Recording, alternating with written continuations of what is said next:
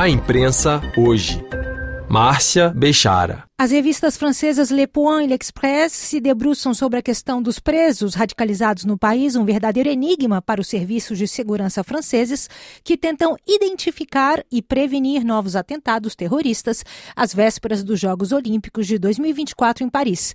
Segundo a reportagem da revista Le Point, o ataque perto da Torre Eiffel do dia 2 de dezembro levanta a questão de como os indivíduos radicalizados são monitorados depois de serem libertados da prisão na França. Depois que um ex-prisioneiro terrorista assassinou um turista perto do monumento francês mais visitado do planeta, o debate tem se concentrado no uso da chamada rétention de sûreté, ou seja, a possibilidade de estender medidas coercitivas a uma pessoa que já cumpriu pena de prisão na França.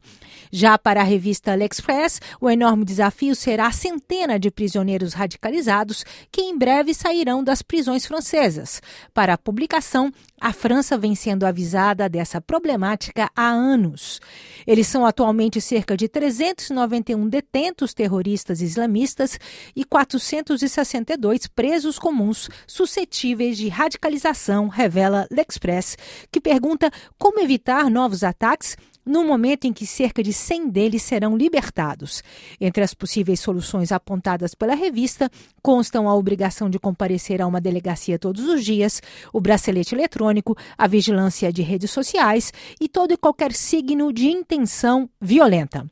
Para Le Point, é preciso judicializar com mais antecedência os casos de indivíduos detectados como islamistas radicais, mas também de condenar com penas mais pesadas todos os autores de infrações contra as leis antiterroristas, mesmo aqueles que ainda não cometeram assassinatos.